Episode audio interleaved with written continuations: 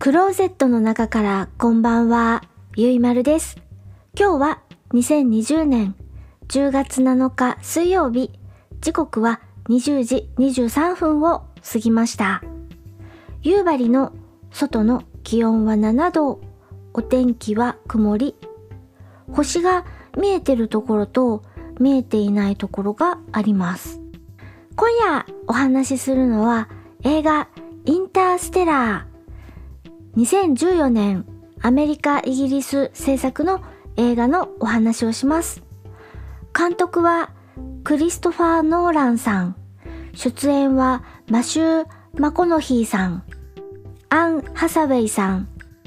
ジェシカ・チャンスティンさん他です。ジャンルは SF 映画です。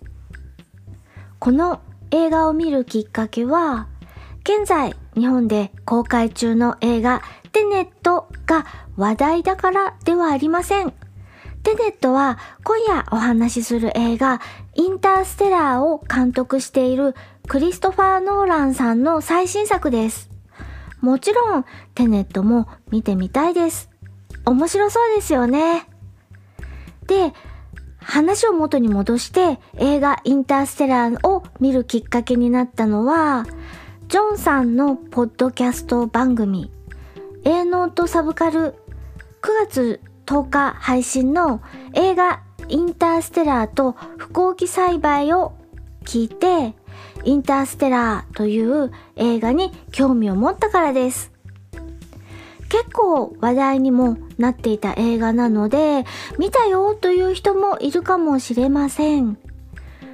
クリストファー・ノーランさんの監督作品では、私、インセプションが印象に残っています。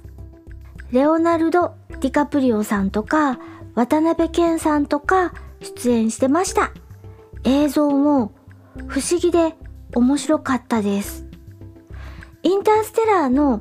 映像も大変不思議で綺麗で引きつけられました。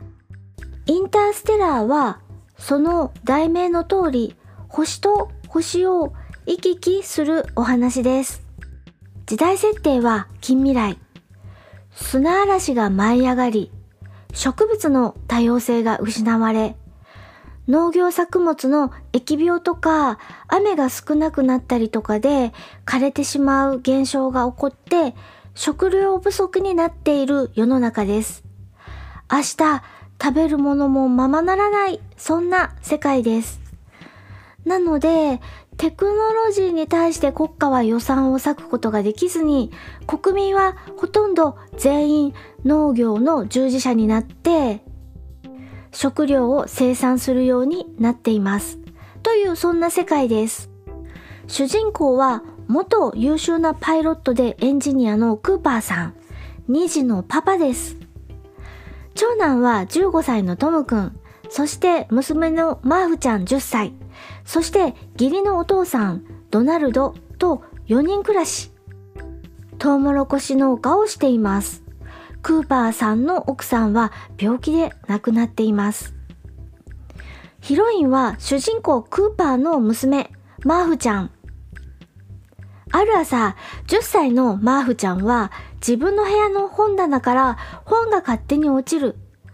幽霊の仕業に違いないなどと言い出すのだけれど、お父さんクーパーは幽霊なんていないからどうしてそうなるのか一歩踏み込んで調べてみなさいとそんな会話を交わしますそんなよくわからない現象を調べていくうちにという感じで物語は進んでいきますネタバレになってしまいますが大きく3つのパートにこの映画は分かれていますトウモロコシ農場パート宇宙船パートそして最終パート。これは内緒にしておきますね。SF 映画なので、いろいろなサイエンス、自然科学の法則などが出てきます。特殊相対性理論、ニュートン力学、ワームホールなどなど、私にはよくわかりませんが、多次元世界などのお話も絡んできます。理系なあなたなら、バシッバシッとうなずきながら映画を見ることになると思います。宇宙船パートになると、ロボットも登場します。塗り壁みたいな、モノリスみたいな四角いロボットです。細長い四角柱を4つ組み合わせて歩いたり、形を変えて歯車みたいな手足になったり、変形もするロボットが何体か登場します。このロボットには人工知能も搭載されていて、正直レベルとかユーモアレベルとかも調整できて、人と自然な会話もできるような仕様になっています。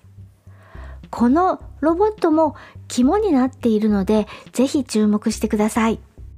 星と星を行き来する未来のお話。私はできれば未来は明るく楽しく希望のある世の中であってほしいと願っているたちなので、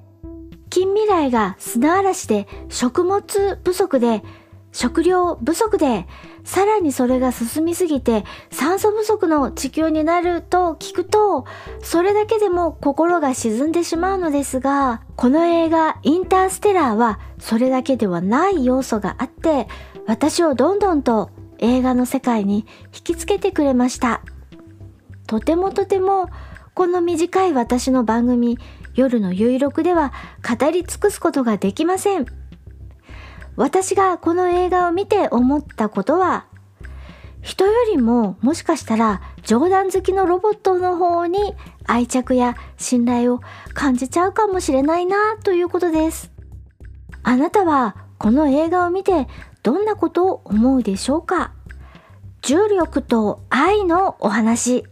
今夜は映画インターステラーのお話をしました。それでは夜のゆいろく聞いていただきありがとうございます。北海道夕張からお話はゆいまるでした。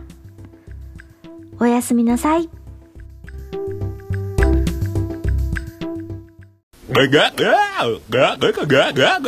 桃屋のさんのオールデイズ・ザ・ネッポンは、オールネポで検索